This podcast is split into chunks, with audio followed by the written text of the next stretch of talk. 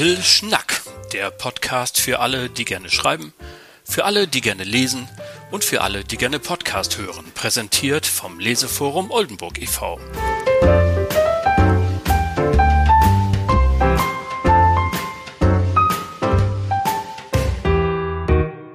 Moin und herzlich willkommen, liebe Schreibenden und Lesenden, zur zweiten Folge des neuen Podcasts Little Schnack vom Leseforum Oldenburg e.V. Mein Name ist Oliver Bruns und der begrüßt euch auf das Allerherzlichste. Ja, also total schön, dass ihr wieder eingeschaltet habt und vor allem ganz, ganz lieben Dank für die vielen Reaktionen auf die erste Folge.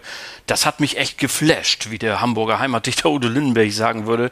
Also großartig. Das äh, macht natürlich viel Freude, wenn man irgendwie das Gefühl hat, ja, das, was wir hier machen, was hier entsteht, das gefällt euch und das bereitet euch einfach eine gute Zeit. Und äh, Übrigens vielen Dank auch, dass ihr alle so höflich wart, mich nicht auf meinen Rechenfehler anzusprechen. Ich erzählte ja, dass es im Jahr rund 70.000 Neuveröffentlichungen gibt auf dem deutschen Buchmarkt und das wären dann rund 2.000 am Tag.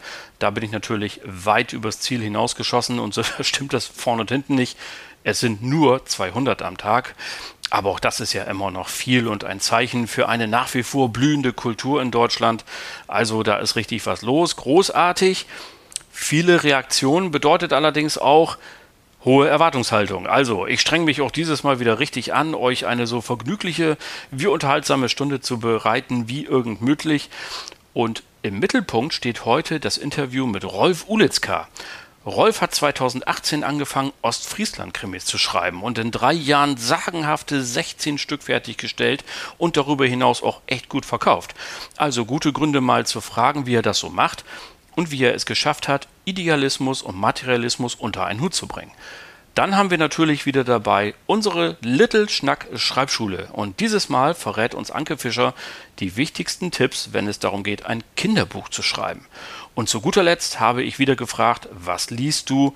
Und da ist zu Gast Sebastian Bär. Er ist Ratsherr in Oldenburg seit 2006 und welches Buch oder besser gesagt welche Bücher ihn zuletzt gefesselt haben, das verrät er hier bei uns am Ende dieser Folge. Also, wieder eine randvolle Sendung für euch und äh, fangen wir also an mit dem Interview mit Rolf Ulitzka, denn als ich mich darauf vorbereitet habe, also auf einen äh, ausgewachsenen Krimischreiber, da drängte mich natürlich so ein bisschen die Frage auf, wie ist es eigentlich um dieses Genre bestellt? Ähm, welchen Raum nimmt das ein? Und ich fand Antworten beim Börsenverein des deutschen Buchhandels. 65 Prozent der Deutschen lesen gerne Krimis. Davon war ich echt überrascht, das habe ich so nicht erwartet. Und von den rund 70.000 Büchern im Jahr ist jedes vierte verkaufte Buch tatsächlich ein Krimi. Derzeit sind rund 23.000 verschiedene Titel in Deutschland erhältlich. Unfassbar. Und was mich noch besonders gewundert hat, die Hauptlesegruppe sind Frauen zwischen 50 und 59 Jahren.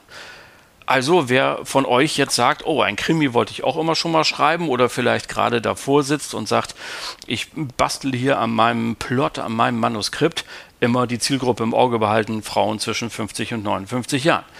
Warum ist dieses Genre überhaupt so beliebt? Nun, es liegt einfach an der Vielseitigkeit. Man kann vom spannungsgeladenen Thriller über tiefenpsychologische, gesellschaftliche Studien auch hin zum hochliterarischen Roman. Alles machen in diesem Genre, da ist alles möglich und ich habe eine nahezu unendliche Vielfalt an Thematiken und Charakteren. Ich kann viel Lokalkolorit reinbringen. Wir haben ja heute einen Ostfriesland-Krimi-Autor im Interview, der ja genau das macht. Ich kann aber auch schräge Milieus bedienen. Ich kann skurrile Anti-Helden schaffen, gebrochene Existenzen. Da ist einfach alles drin. Und für die Leserin und den Leser natürlich auch immer der Reiz des anderen, dieses Verboten und die Welt außerhalb des eigenen Alltags. Das ist natürlich super. Das passt alles in dieses Genre und deswegen ist es so beliebt. Und darüber hinaus kommt noch ein Punkt und den hat schon Peter Hühn 1987 niedergeschrieben. Und als er sagte, das Verbrechen, das noch nicht aufgeklärt ist, zeigt eine in der Welt des Textes nicht hinnehmbare Störung der Ordnung an und die durch die zuständigen Institutionsvertreter wie zum Beispiel Polizei oder Gericht oder bei deren Versagen durch nicht zuständige Akteure wie einen Detektiven oder einen Betroffenen behoben werden muss. Und zwar dadurch, dass der Urheber des Verbrechens namhaft gemacht wird und bezeichnet wird. Zitat Ende. Also diese Störung, die uns dann ja auch nervt, dass da irgendwo draußen ein Verbrecher frei rumläuft, das, die muss behoben werden und das macht dieses Genre so attraktiv. Und wie schon angekündigt, habe ich einen erfolgreichen Autor davon heute im Interview. Seine Protagonisten heißen Nina Jürgens, Bert Linnig und Femke Peters in den Ostfriesland-Krimis von Rolf Ulitzka und in diesen Tagen reicht er sage und schreibe das 17. Manuskript innerhalb von gut drei Jahren bei seinem Verlag ein. Und das war für mich Grund genug, zu ihm nach Hause ins schöne Saterland zu fahren. Und das Gespräch, das wir beide da geführt haben, das möchte ich euch nun nicht länger vorenthalten. Und das gibt es jetzt. Viel Spaß!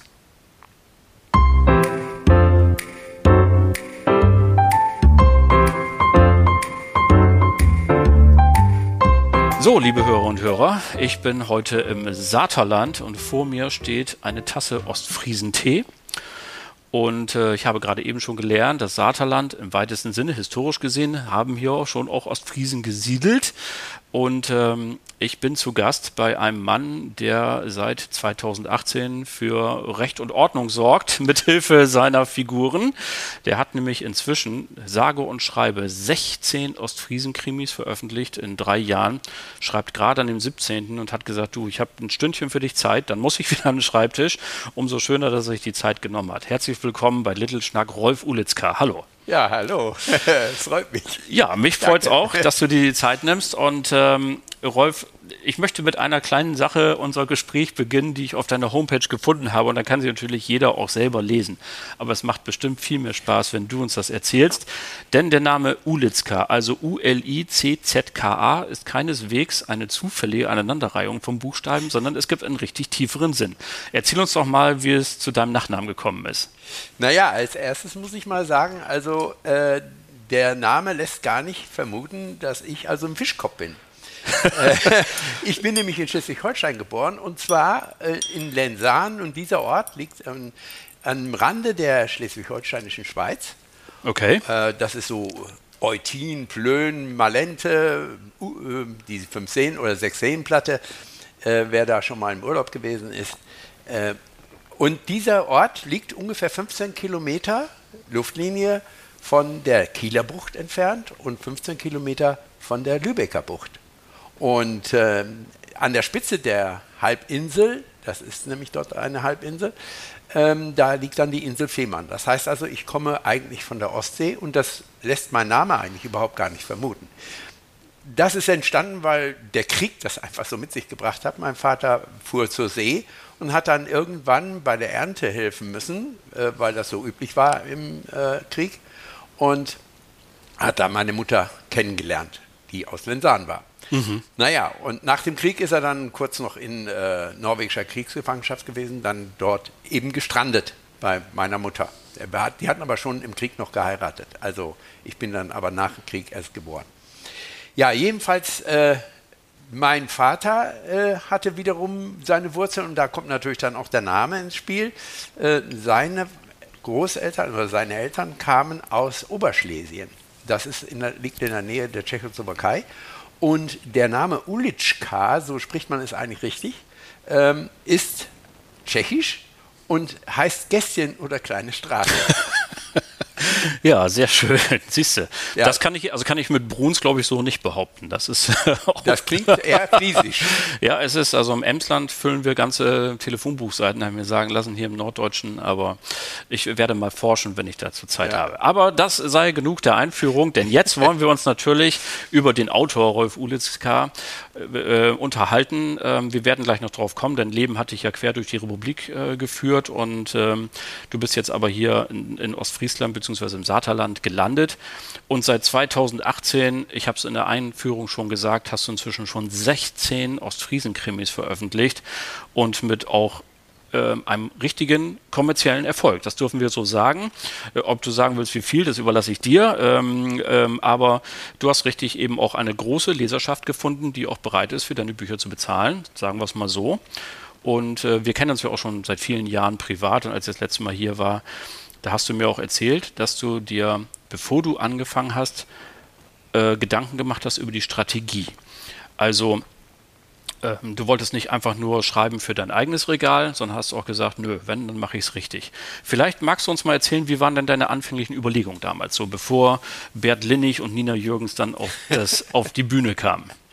Also ich muss dazu sagen, äh, Schreiben äh, habe ich habe schon in, in, der Schule angefangen. Meine ersten äh, beim Aufräumen ist mir mal zufällig, muss ich so zwölf Jahre alt gewesen sein, äh, DIN A5 Blätter in die Finger gekommen, ähm, die ich damals wohl schon einen kleinen Krimi geschrieben habe. Mhm. Und äh, Schreiben war eigentlich schon immer auf meiner Agenda. Äh, aber es waren dann beruflich andere äh, Prioritäten. Ich war ja 28 Jahre bei der Bundeswehr und danach habe ich dann noch mal äh, über 20 Jahre in der Finanzdienstleistung gearbeitet. man kann also sagen, ich habe zwei Karrieren gemacht. und das Schreiben kam dann, als ich da aus dieser Gewerbegeschichte ausgestiegen bin, dass ich dann gesagt habe, jetzt kann ich, habe ich die Zeit, jetzt habe ich die Muße und eigentlich wollte ich mal meine Insiderkenntnis, wir haben ja gerade Pandemiezeiten, viele machen sich Gedanken darüber, was will die Regierung eigentlich mit uns, was machen die Medien mit uns. Ähm, da wollte ich mal Bücher drüber schreiben, denn ich war unter anderem Referent für den Besucherdienst des Deutschen Bundestages, war nicht ein, ein herausgehobener, da war ich in, wir waren nebenamtlich, allein mhm. bei uns im Ministerium waren wir 35, die nebenamtlich dies gemacht haben. Aber ich hatte Kontakt unmittelbar zu den Abgeordneten, die aus ihren Wahlkreisen die Besuchergruppen einluden. Damals ja. noch im schönen Bonn, nehme ich an. Ja, ne? genau, das war Bonn. Bisschen gemütlicher. Und äh, das war also im Grunde die, die Basis dafür, dass man auch mal hinter die Kulissen der Politik gucken konnte. Legislative. In der Exekutive war ich ja selber drin. Ich war sogar als Sachgebietsleiter zeichnungsbefugt im Auftrag des Ministers. Ähm, und was da dann und wie die Regularien da abgehen. Also viele, die auch heute da so den Gedanken haben, äh, die Regierung will uns da irgendwie manipulieren oder sowas. Also Gott sei Dank funktioniert bei uns die Gewaltenteilung noch.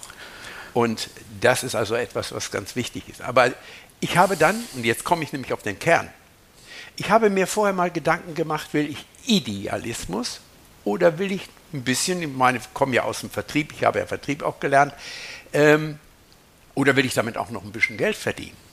Und ähm, da ich schon ein bisschen materiell auch ausgerichtet bin, bei allem Idealismus, den ich habe, ähm, habe ich dann gesagt, ich gehe diesen Weg. Ich habe also das Wissen, was ich von damals mitgenommen habe, das packe ich so peu à peu in meine Bücher, wo es hineinpasst.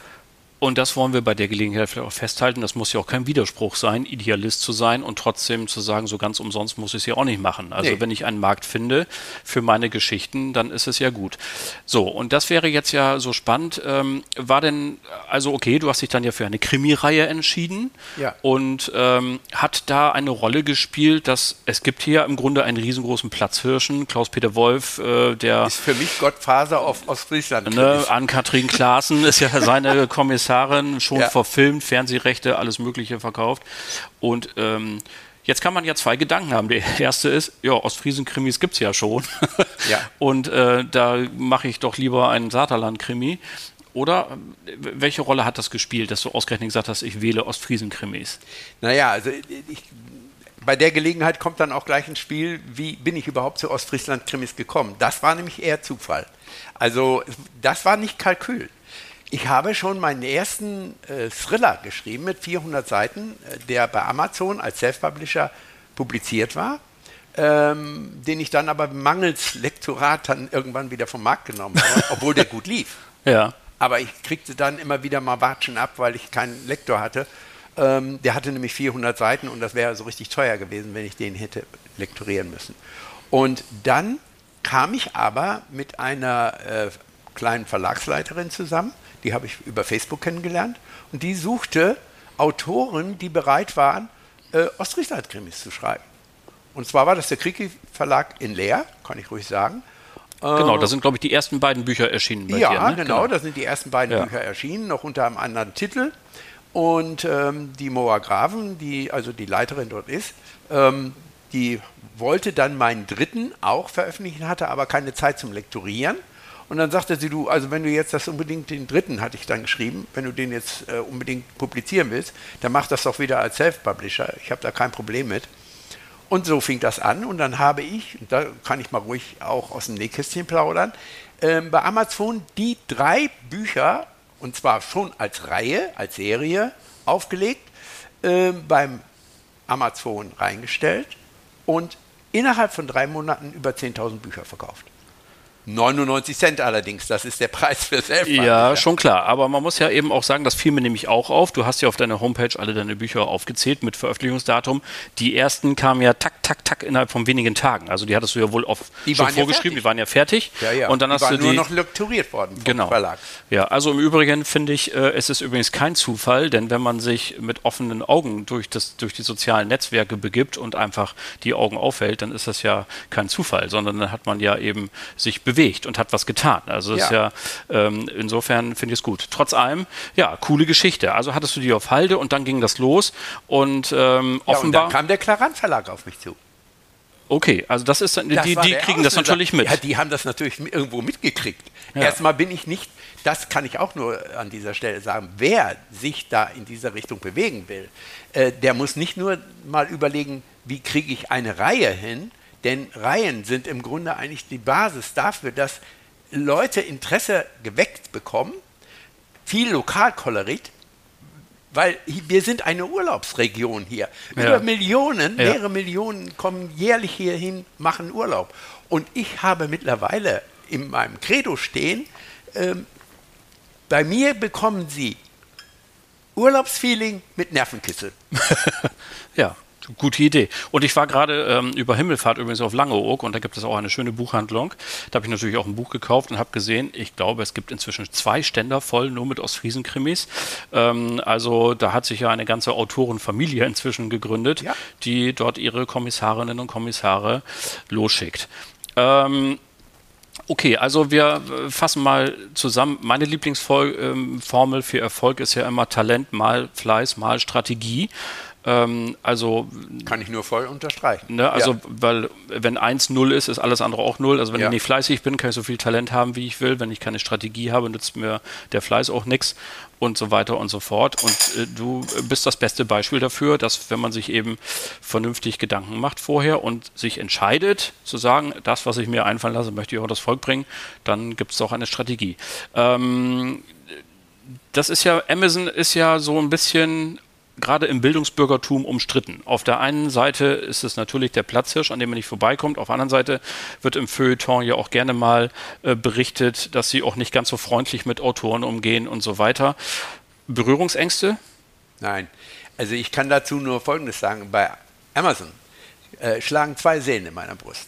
Also das will ich gerne zugeben, weil einerseits finde ich es nicht okay, äh, wie beispielsweise der Buchmarkt in Amerika systematisch zerstört wurde. Äh, bei uns hier in Deutschland hier schützt uns davor die Buchpreisbindung des deutschen Buchhandels. Ähm, also da schlagen wirklich zwei Seelen in meiner Brust. Und da muss man wirklich auch sagen, auf der anderen Seite hat mir auch Amazon viel geholfen. Äh, so, und die Frage, ich habe als Autor nur positive Erfahrungen gemacht. Also da war nichts mit negativ, äh, mit Abkanzeln und so. Im Gegenteil, wenn jemand da über dem Weg den Einstieg in, äh, in das Schreiben sucht, als Schriftsteller, Autor, ähm, dann hat er dort die besten Voraussetzungen, weil er geht nur einfach auf Amazon, dann geht er ganz unten runter und wie kann ich mit Amazon Geld verdienen? Ja, das klickt er an und dann kann man zum Beispiel, da wird man automatisch immer von einem Link zum weitergeführt bis zum Autor. Und da wird ihm auch gesagt, wie man schreiben kann, wie man schreiben sollte, äh, wie man das einstellt. Es ist also relativ einfach, ein E-Book einzustellen. Das, äh, man muss das im Word schreiben und setzt das dann nur in ein anderes Format um, was aber mit Word ganz einfach ist. Und das äh, stellt man dann als Datei äh, auf seine Seite bei Amazon. Und das war's schon. Man muss dann natürlich noch ein Cover sich auswählen, auch ein Bild dazu reinstellen. Ja. Also ein bisschen was muss man schon dazu beitragen, aber im Grunde ist das die einfachste Form, um überhaupt da reinzufinden in diese Geschichte. Und ich kann das nur noch mal wieder aufgreifen. Äh, das war aber jetzt mehr oder weniger Zufall. Das war der Moor Grafen geschuldet, dass sie gesagt hat, äh, dass sie hat keine Zeit für mein drittes Buch. Jetzt hatte ich drei Bücher am Start. Mhm. Und dann bin ich damit auch sofort gestartet. Und dabei habe ich gemerkt, was das für eine Power hat. Denn drei, als völliger No-Name, innerhalb von drei Monaten über 10.000 Bücher zu verkaufen, äh, das ist eine Hausnummer. Aber hallo, ja klar, das ist ein, das ist Und ich kann das Erfolg. sagen, mittlerweile bin ich sechsstellig. Ja, mein Kompliment. Also großartig. Aber du bist ja eben auch total fleißig. Und nun wollen wir doch auch mal ähm, deine Protagonisten ein bisschen auf die Bühne holen und erzähl uns doch mal, worum handelt es sich? Du hast ja zwei Reihen inzwischen. Die erste, die äh, damit ging es los, Bert Linnig und Nina Jürgens aus Wittmund. Da ja. sind die sehr clever, weil die können von da aus auf eine Menge Inseln und so weiter. Ne? Da ja, kann man, du hast ja auch, äh, das wirst du schon gleich erzählen, die Orte sind ja immer unterschiedlich. Und seit neuestem gibt es dann auch noch die Femke Peters. Erzähl uns noch ein bisschen was über deine Figuren. Wie bist du dazu gekommen und was zeichnet sie aus? Also eigentlich dazu gekommen bin ich, nachdem die Moa Graben mir gesagt hatte, ja, dann schreib mal was, dann lass dir mal was einfallen. Schreib mal was über die Siele. Naja, und äh, ich hatte, als äh, wir von der Bundeswehr aus in Münster gewohnt haben, da haben wir acht Jahre gewohnt mit der Familie, ähm, bis wir dann nachher nach, von da aus nach Bonn gezogen sind. Vorher waren wir noch in Süddeutschland mehrere Jahre gewesen, mit den Kindern auch. Sind auch die Kinder sind auch in Schwabenland geboren, beide Söhne. Auf jeden Fall. Äh, Aber am Ende kommst du wieder in den Norden, das wollen wir gleich festhalten. Ja, ja, genau. Ja, ja, ja, ja, back to the roots. Ja. ja. Also ich habe ähm, dann äh, die Siele und wir waren mit Freunden äh, 1980 in Neuharlinger Siel. Und zwar, die Freunde hatten einen umgebauten Fiat-Bus. Äh, da haben die drin kampiert und wir zu viert mit einem ganz kleinen Mazda 323 und einem Boxer noch mit dabei. Ja. und noch. den beiden Jungs, die ja. waren so zehn, äh, zehn Jahre, neun, zehn Jahre ja. alt. Äh, und dann sind wir da auf dem Campingplatz in Neuharlinger See gewesen. So, und da kannte ich natürlich auch Carolinensiel, man kannte Bendersiel, weil man ja da schon mal gewesen ist. Und ähm, dann habe ich gesagt, ja, okay, dann schreibe ich mal über diese Siele. Dann habe ich erst geblickt, die gehören zum Landkreis Leer. Jetzt ist der Landkreis Leer ist eine, ein Kommissariat. Eigentlich sind die nicht so originär für äh, Mordfälle und sowas zuständig. Aber ich habe dann einfach mal so getan, einfach Fiktion, die sind zuständig und die haben ein eigenes Kommissariat und die kümmern sich auch um die Mordfälle. Ja, und so entstand das. Und bis ich dann tatsächlich mal da war, und dann mit der äh, ersten Kriminalhauptkommissarin Schmidt, die damals da den Chef vertrat, äh, ins Gespräch kam, sagt sie, ja, wir waren mal, wir waren mal vor Jahren eine Inspektion. Daher sind wir auch räumlich und auch equipmentmäßig ausgestattet immer noch. Aber personell sind wir natürlich jetzt nicht mehr so. Und äh, dadurch entstand diese äh, Region. Ähm, was die, also was die Strukturen angeht, wie Polizei funktioniert, da hat dir auch deine Bundeswehr-Vergangenheit ja geholfen, ne? Absolut. ja, Weil klar. so weit liegt es wahrscheinlich nicht auseinander, ne? Die, die Nein, vor allem im Einsatz, die Soldaten, wenn die im Einsatz sind, da ja. geht es um Leib und Leben. Das ist so. Und bei Polizisten auch. Ja. Und das ist, äh, da gibt es also, wenn ich jetzt taktisch irgendwas machen muss, wenn da irgendwo einer im Hinterhalt liegt, dann muss ich mich entsprechend verhalten als Polizist, als Soldat. Und die, die Unterschiede sind da gar nicht da, weil die sind nämlich identisch. Ja? Das kann ich mir gut vorstellen, ja, genau. Und ähm, du hast inzwischen ja Kontakt auch zu der tatsächlichen ähm, Polizeidienststelle da. Ja, die haben auch Bücher von mir. Ja, und. Ja, äh, die, da, die dürfen sie ja nicht geschenkt bekommen. Das ist ja. Äh, weil sie teurer als 10 Euro sind, ne? Ja, ja genau. Äh, das stimmt. aber, aber da fand der. Kannst du ein E-Book schenken, dann Der jetzige äh, Polizeidirektor von der Inspektion in Aurich, der ja. war nämlich da vorher der Kommissar, äh, Kommissar, äh, Kommissariatsleiter, der äh, Herr Zwerg, äh, der sagte, das wäre ja eine geniale Idee. Ich habe den als Leihgabe so dorthin gestellt. Ja, Und die können das bei der, bei der Frau Schmidt, die ist jetzt aber, glaube ich, auch schon im Ruhestand, können die das ausleihen, die Bücher. Ähm, Okay, aber vielleicht, wie gesagt, es gibt jetzt ja zwei Reihen. Wie gesagt, Bert Linnig und Nina Jürgens aus Wittmund und die Femke Peters aus Aurich. Hängen die zusammen miteinander oder sind das völlig autarke das Geschichten? Das sind natürlich völlig autarke Geschichten, aber äh, ich, ich, kann natürlich jetzt auch, weil ich ja Beamtenhierarchie nur bestens kenne aus meiner militärischen Zeit, ja, mhm. ähm, da kann ich die nicht so trennen, weil das ist die Polizeiinspektion. Eigentlich untersteht das Kommissariat der, der Inspektion. Und es gibt natürlich da auch immer wieder Berührungspunkte. Das heißt also, in meinen Büchern, das hat sich aber jetzt auch so ergeben, hm. äh, taucht da schon mal die Femke bei den Wittmundern auf und die Wittmunder tauchen auch mal bei Femke auf. Also zwangsläufig, ja. Und sind Sie denn, äh, Femke äh, ist ja nun auch in Aurich, ist sie denn an Katrin Klasen schon über den Weg gelaufen, dem Kollegen, der Kollegin von dem Herrn Wolf? Äh, das habe ich also nicht im Fokus gehabt, kann ich auch nicht beurteilen. Nee, darf man ja auch äh, nicht wahrscheinlich. Nein, äh, ich, äh, also ich bewundere Klaus-Peter Wolf mit seinen Büchern. Er hat auch eine ganz tolle Vita, die also wirklich seinesgleichen sucht. Das stimmt. Und er ist nicht umsonst äh, die Nummer eins, was diese, äh, dieses Genre ja. angeht. Also muss man ganz klar sagen. Das ist wohl so. So, ähm, ich gucke mal auf meinen Zettel. Du hast, ach ja, ich, genau, ich wollte noch äh, vor allen Dingen von dir wissen, ähm, im Grunde bist du jetzt ja hauptberuflich Autor. Ja. Wie ist denn so dein Tagesablauf? Ich meine, so alle drei, vier Monate kommt ein neues Buch raus. Na, also schon ein bisschen mehr. Was?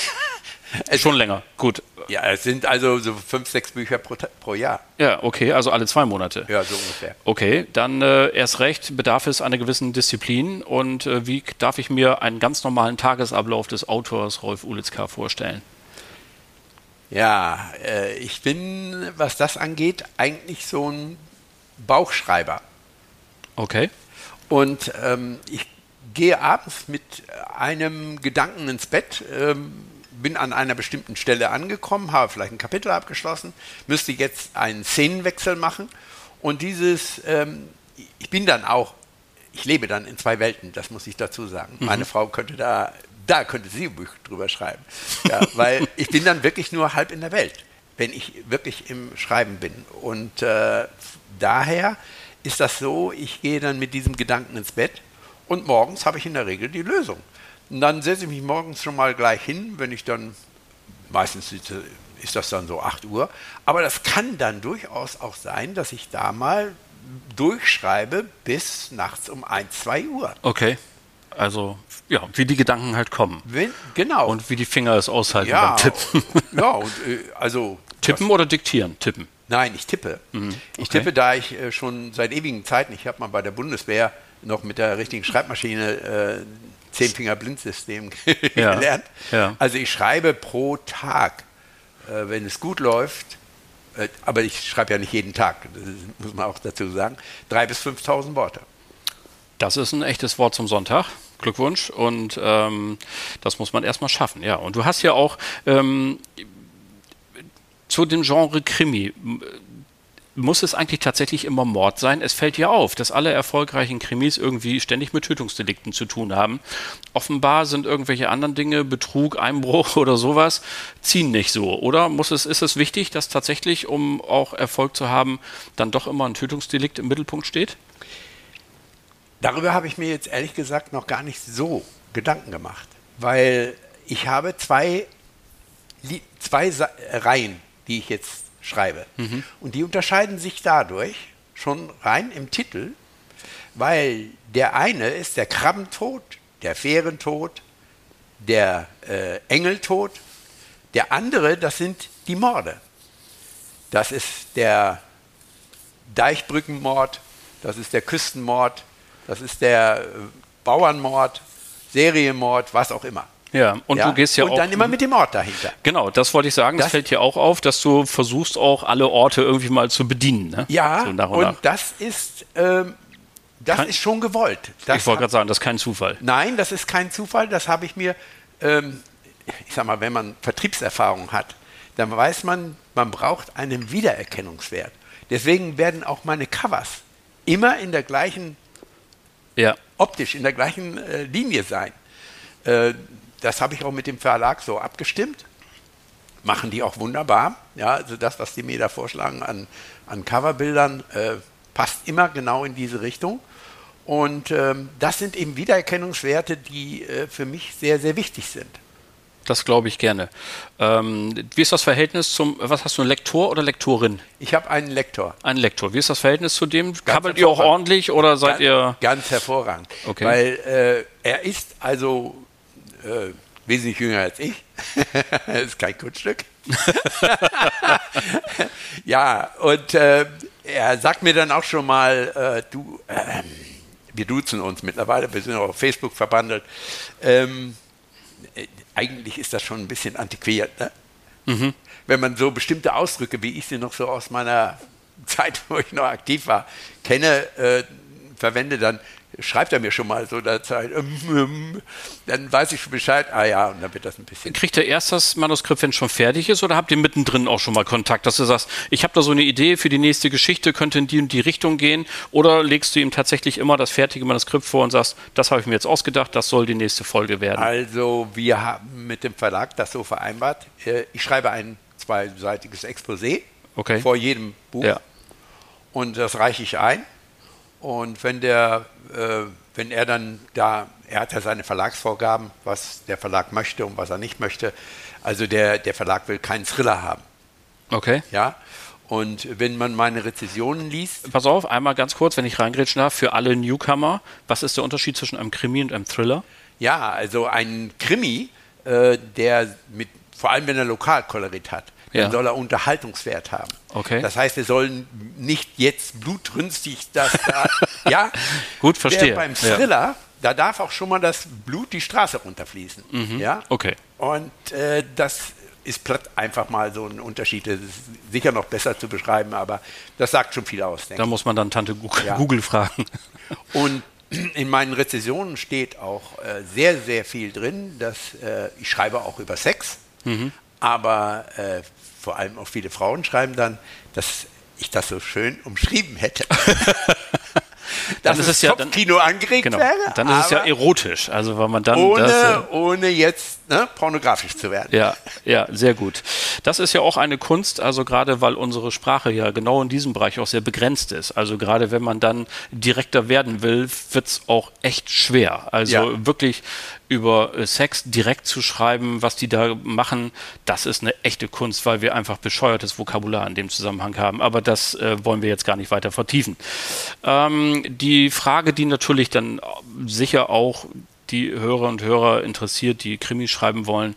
Wo kriegst du deine Themen her? Also wo, wie ist der Ideenfundus? Recherchierst du viel? Telefonierst Ja. du mit Leuten? Liest du Zeitung oder ist es tatsächlich reine Fantasie? Ähm, also ich sage immer so, meine Bücher bestehen aus drei Faktoren, aus drei Teilen. Das erste ist Erlebtes, das zweite ist Erzähltes und das dritte ist Fiktion. Mhm. Und die Mischung, die bleibt mein Geheimnis. Sehr gut, genau. Ja, So, wie Miraculix Zaubertrank, das weiß auch nur er. Ja, das ist so.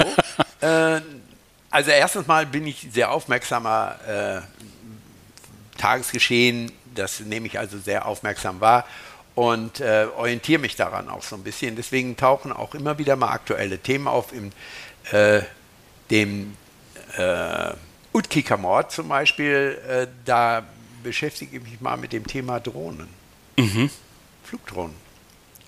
Das ist mir sowieso aufgefallen. Du hast auch mal einen Krimi gemacht über die Höfeordnung, ja, Ja. also wo man Ja. dann denkt, so das wird einfach so vererbt. Nee, nee, so ist das hier in Ostfriesland ist gar nicht so einfach, Ja. einen Hof zu erben. Ja. Und auch ein Thema, das spielt auch eine große Rolle ähm, hier in der Region, auch auf den Inseln vor allen Dingen, wenn so Dauerwohnraum in Ferienwohnungen umgewandelt Ja. wird. Auch das in Ballungszentren auch ein beliebtes Thema. Ja, das ist ja so mit äh, Airbnb sind ja auch viele Kommun Kommunen immer drauf und dran, da auch Beschränkungen zu machen, weil sie sagen, ey, ihr könnt nicht hier Wohnraum einfach so vermieten und das das schnappst du auf, nehme ich Ja, an. Ne? genau, genau. Das sind die Dinge, die ich dann so recherchiere. Ähm, wie ich jetzt, äh, ja, also wie gesagt, ich habe ja äh, auch sehr, sehr viele Personalgespräche geführt bei der Bundeswehr und Personalgespräche bei der Bundeswehr sind nicht vergleichbar mit dem Personalgespräch beim Chef ähm, Okay. im, im, äh, oder im Handwerksmeister oder sonst was, weil da geht es nicht nur alleine um die Beförderung oder um die höhere Bezahlung, sondern bei der Bundeswehr, da ging es darum, werde ich drei, vier, 500 Kilometer von zu Hause wegversetzt. Und ich habe pro Quartal ungefähr mit 300 bis 350 Rekruten Gespräche geführt Und die haben dir deine Geschichte erzählt. und die haben Geschichten erzählt. Das glaube ich. Und das, das ging bis hin zu Suizid. Ja.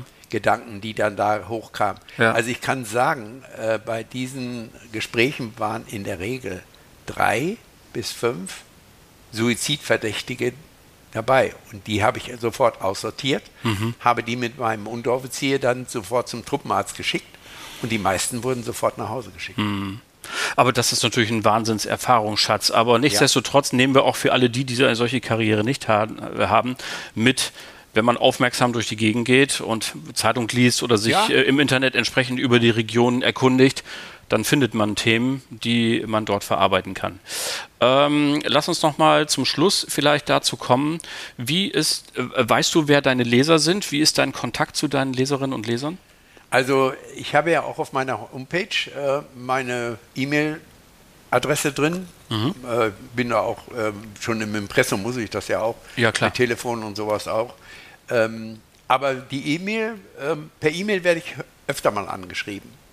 Ähm, überwiegend würde ich sagen, von den Rezessionen, die auch äh, bei Amazon und auch bei den anderen äh, äh, Vertrieben veröffentlicht sind, da kann ich nur sagen, also überwiegend sind es wohl Frauen, die äh, meine Bücher lesen. Der Lesermarkt ist weiblich, Ja. völlig klar. Mhm. Ist so. Und ähm, vor allem auch sehr, sehr viele Urlauber. Was, Mhm. worauf ich aber auch stolz bin. Ich äh, verkaufe ja mittlerweile auch Bücher bis in die Schweiz und nach Österreich. Und ich habe also schon manches Mal ein Feedback bekommen, äh, dass man doch mal diesen Ort besuchen müsste. Und wenn dann noch danach ein, ein Bild kommt, ja, über Facebook oder persönliche Nachricht Facebook, äh, wo dann derjenige oder diejenige dann schreibt, äh, dass also sie da auch jetzt äh, gewesen ist und zeigt dann Bilder davon, also finde ich ganz toll. Da freue ich mich dann ganz riesig drüber. Das ist natürlich eine super Interaktion und äh, kriegst du denn auch Tipps von denen, dass sie sagen, ey, mach doch mal das Thema oder. Äh, Nina Jürgens soll sich mal wieder verlieben oder keine Ahnung, sowas? Kommt Ja, das auch? ich auch. Natürlich. Ist das ernst für dich? Also denkst du tatsächlich manchmal drüber nach oder sagst du, nee, also Freunde, wie es mit meiner Geschichte weitergeht, das ist meine Hoheit. Also ich weiß jetzt nicht, ob ich das so sagen sollte, aber ich kann sagen, wer mich da anpiekt, ähm, der hat auch gute Chancen, dass ich ihn mal einbaue. Okay. Also ich habe schon, äh, Also liebe Hörer und Hörer, ne, haben ich habe hab schon, ich hab schon Leserinnen und Leser dabei gehabt, die tauchen in meinen Büchern auf, äh, teils mit Namen, also nehme ich den Vornamen, dann einen fiktiven anderen Nachnamen. aber so, dass sie sich erkennen, wenn sie wollen. Ja. Ähm, und die finden dann zum Beispiel eine Leiche oder sowas. Ja. Ja, super Job. ja. Na gut, ob das jetzt dann so der Grund ist, ähm, ja, prima. Aber ähm, ich habe bei dir auch gesehen, du versuchst ja auch ähm, auf deiner Facebook-Seite dann auch jedes Mal gibt es eine Verlosung. Ne? Also Ja. wenn du ein neues Buch rausbringst, dann Ja.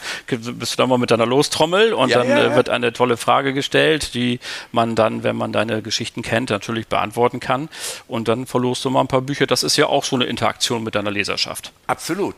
Und da muss ich sagen, äh, dass, da hat mir jetzt der Algorithmus äh, bei Facebook auch ein bisschen äh, ins Kontor geschlagen. Die verändern das ja, weil der Algorithmus bei auch bei Amazon, die verändern sich ja permanent. Alle Nase lang, ja. Und ähm, ich habe aber mit diesen Verlosungen schon äh, Aufrufe gehabt, das wird ja immer gezählt, äh, die lagen über 3000 Ja, Aufrufe. kann Und das ist schon eine Hausnummer. Ähm, ich möchte ganz zum Schluss natürlich noch kurz wissen, wie geht's denn weiter? Also ähm, 13 Folgen Linnig und Jürgens, drei Folgen Femke Peters, der vierte ist in Arbeit. Ja. Da musst du ja gleich wieder ran, wenn wir fertig Ja. sind. Und ähm, nun ist es ja, glaube ich, schon klar, ewig kann das ja nicht laufen, aber äh, wie ist denn so die nähere Zukunft? Was ist deine, deine, deine, sag ich mal, mittelfristige Planung, was dein Autorendasein angeht?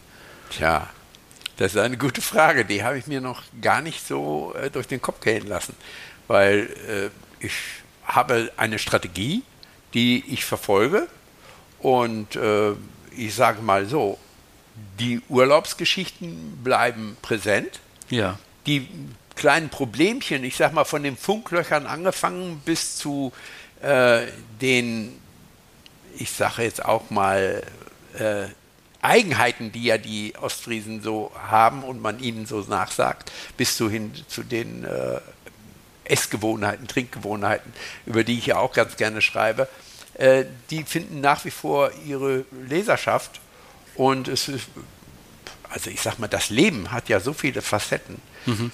Äh, also deswegen habe ich mir darüber noch keine Gedanken gemacht. Warum auch? Solange es Ideen gibt und du Spaß hast bei ja. der Sache, soll man es weitermachen. Lieber Rolf, wir haben die gute halbe Stunde, die wir uns vorgenommen haben, ist schon wieder vorbei und ich habe ganz herzlich zu danken. Also hier haben wir, glaube ich, heute tatsächlich äh, die ja, nahezu perfekte Symbiose von Idealismus und ein bisschen aber auch Marktkenntnis und Materialismus kennengelernt. Ähm, ja, ich wünsche dir natürlich für die Zukunft alles Gute und deinen Protagonisten Bert, Nina und Femke natürlich auch. Mal gucken, wer da noch danke. so zukommt und weiterhin viel Erfolg, bleib uns gewogen und danke, dass ich da sein durfte. Ja, vielen Dank, Olli, das war sehr nett. Prima. In diesem Sinne, also einen schönen Tag noch. Dir auch. Ja, soweit also das Interview mit Rolf Ulitzka.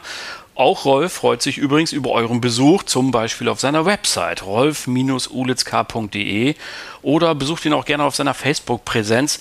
Er ist dort auch sehr aktiv und macht da viel und geht in den Dialog mit seinen Leserinnen und Lesern. Also viel Spaß dabei, wer Lust hat, hier Rolf kennenzulernen, möge diese Wege beschreiten und kriegt bestimmt eine Antwort.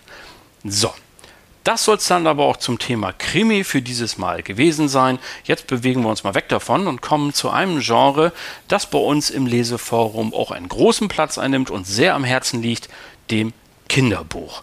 Und in der heutigen Ausgabe der Little Schnack Schreibschule hat Anke Fischer die wichtigsten Tipps für angehende Autorinnen und Autoren zusammengefasst. Und die hören Sie jetzt.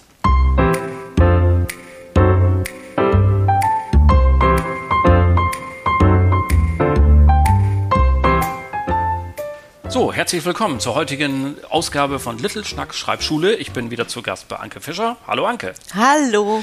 Und heute haben wir uns ein Thema vorgenommen, das in unserem Verein eine große Rolle spielt. Das ist nämlich das Kinderbuchschreiben. Und äh, ich habe dir erzählt, wir haben ähm, äh, zum Beispiel eine kleine Online-Lesestrecke ja gemacht. Das machen wir immer jetzt am Ende der Ferien für unsere Kleinen in Oldenburg und umzu, dass unsere Autorinnen und Autoren da Geschichten äh, vorlesen. Und ähm, wir haben so ein bisschen das Gefühl, dass da einige neugierig geworden sind. Was muss ich eigentlich tun, um eine schöne Kinderbuchgeschichte zu schreiben? Was sind deine wichtigsten Tipps, wenn ich jetzt sage, ab heute schreibe ich Kindergeschichten? Da gibt es einen großen Unterschied. Äh, was ist es jetzt ein Bilderbuch? Ist es ein Kinderbuch? Für welches Alter? Das ist ganz entscheidend.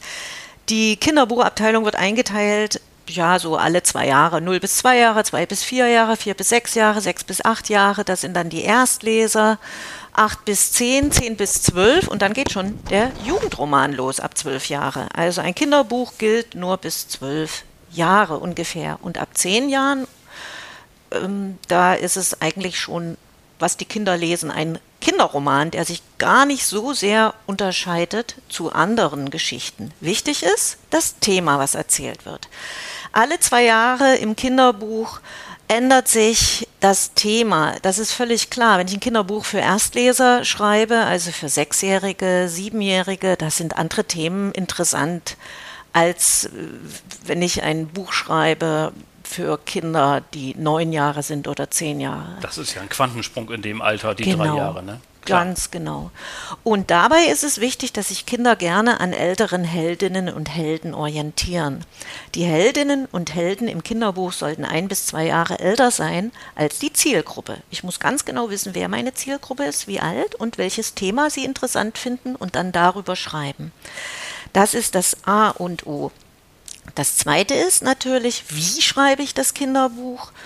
Also das ist klar, ohne Diskriminierung, aber mit frechen Sprüchen und frechen Inhalten. Also wir müssen da die Kinder nicht mit Samthandschuhen anfassen. Ich habe wunderbare Bücher gelesen, wo es auch tatsächlich darum ging, dass die Kinder sich kloppen. Also kloppen ist zu viel gesagt. Ich meine jetzt nicht wirklich Gewalt ausüben, nee, aber die, so ne, die nehmen sich die Mütze weg und schmeißen da mal schon einen Ranzen in die Toilette. Das Oder kommt vor. ja, und das kommt vor. Und ähm, ich sollte ja nicht die Kinder davor bewahren wollen im Kinderbuch vor den schlimmen Sachen. Im Gegenteil sollte vollumfänglich sein, da aus dem ganzen Leben gegriffen. Was interessiert ein Kind in diesem Alter? Das ist wichtig für die Kinder. Die müssen sich orientieren in alle Richtungen. Ich selber lese ja unglaublich gerne Kinderbücher, muss ich sagen. also nicht nur arbeitsmäßig, also von der Arbeit her, weil ich ja auch von der Stiftung Lesen ähm, Referentin bin für Kinderbücher. Da bekomme ich jedes Jahr einen großen Satz an Kinderbüchern, die ich mir anschaue, aber ich hole mir auch viele Kinderbücher, die ich so lese und auch Kinderromane. Ich finde die ganz, ganz toll und spannend. Abschließende Frage für heute. Findest du, dass das ein besonderes Qualitätsmerkmal ist, wenn ein Kinderbuch so funktioniert, dass eben auch tatsächlich es Eltern und Erwachsene mit Freude lesen? Oder ist das nicht zwingend notwendig? Hm, es kommt ganz drauf an. Ich würde sagen, für die kleineren Kinder, wo die Eltern tatsächlich das Buch vorlesen, sollte es den Eltern auch gefallen, in der Regel, hm. weil die auch die Käuferinnen und Käufer sind. Für die sind, werden auch die Rücktexte geschrieben übrigens. Ne? Ja, natürlich. und ähm, im Kinderroman, ach, da sucht sich das Kind das schon selber aus. Die lieben dann ganz plötzlich Fantastisches und die Eltern sagen, oh, nein, aber freuen sich halt, dass die Kinder lesen und dann ist alles gut. Also, frisch auf ans Werk kann man nur sagen. Das klingt alles sehr spannend und äh, vielen Dank für die schönen Tipps. Und liebe Hörer und Hörer, dann ran an den Stift und ans Papier und viel Erfolg dabei. Danke, Anke. Gerne. Ja, soweit also die Little Schnack Schreibschule für heute mit tollen Tipps wieder für Kinderbuchautorinnen und Autoren. Ich hoffe, Sie haben Spaß dran und es äh, freut Sie, hier immer etwas mit auf den Weg zu bekommen. Dann sind wir auch schon bei unserer letzten Rubrik angekommen. Ich frage ja immer Oldenburgerinnen und Oldenburger, was liest du? Und dieses Mal habe ich einen Ratsherrn getroffen, der seit 2006 im Rat unserer Stadt Oldenburg tätig ist und welches Buch oder besser gesagt, welche Bücher ihn zuletzt so richtig in den Bann gezogen haben, das hört ihr jetzt.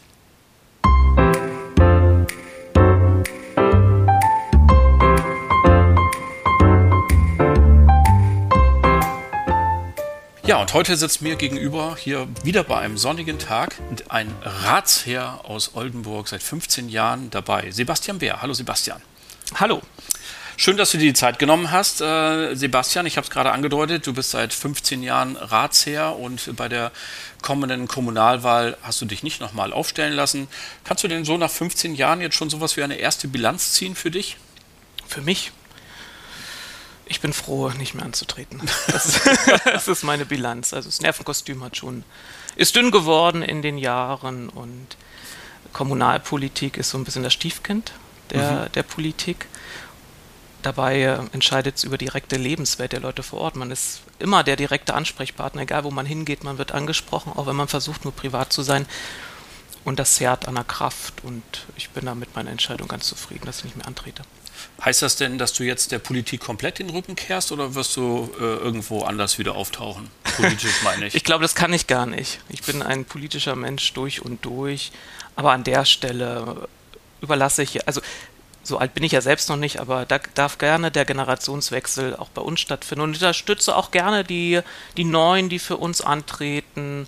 Aber gänzlich das Auge irgendwie abwenden von der Kommunalpolitik werde ich bestimmt nicht zur Demokratie gehört ja auch der Wechsel und ja. ähm, insofern Kompliment, einen guten Absprung gefunden zu haben, gelingt ja nicht jedem in der Politik. Aber eigentlich wollen wir uns ja heute übers Lesen unterhalten und ähm, deswegen erstmal die generelle Frage vorweg, was bedeutet für dich Lesen eigentlich? War, hatte man einen größeren Teil meines Lebens bestimmt?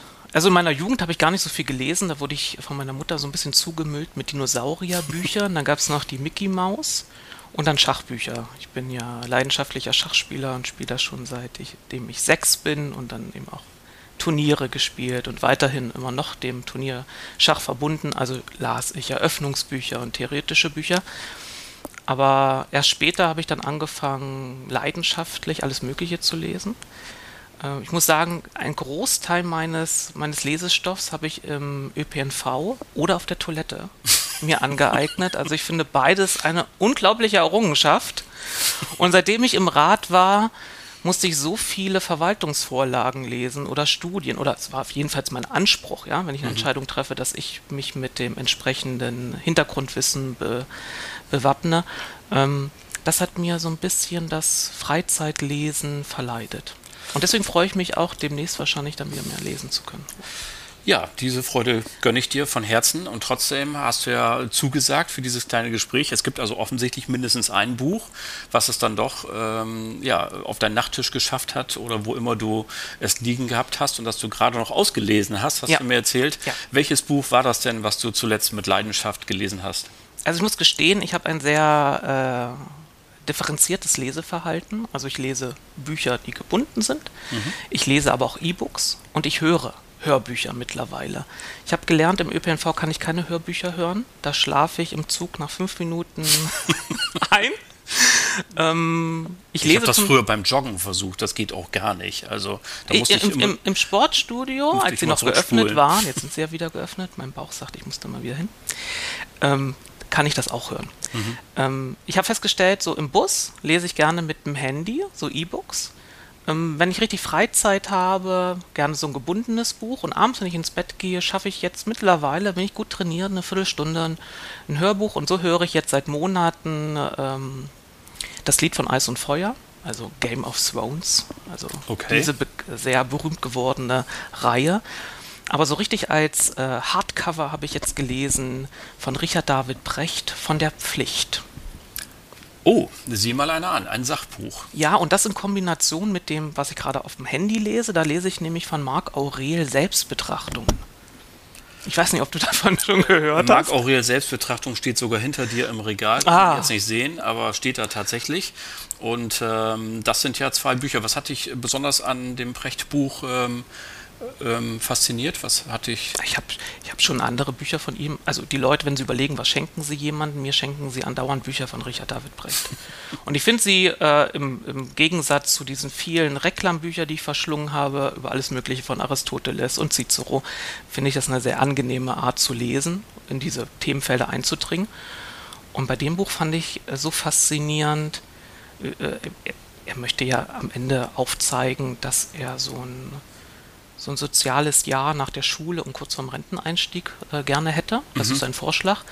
Und äh, skizziert vorab aber, ähm, dass es eben auch als Staatsbürger nicht nur Rechte gibt, sondern auch Pflichten. Und das habe ich so im politischen Alltag oft erlebt, dass es eine Konsumhaltung auch gegen uns äh, politisch Tätigen gibt. Also ihr müsst leisten, ihr müsst leisten.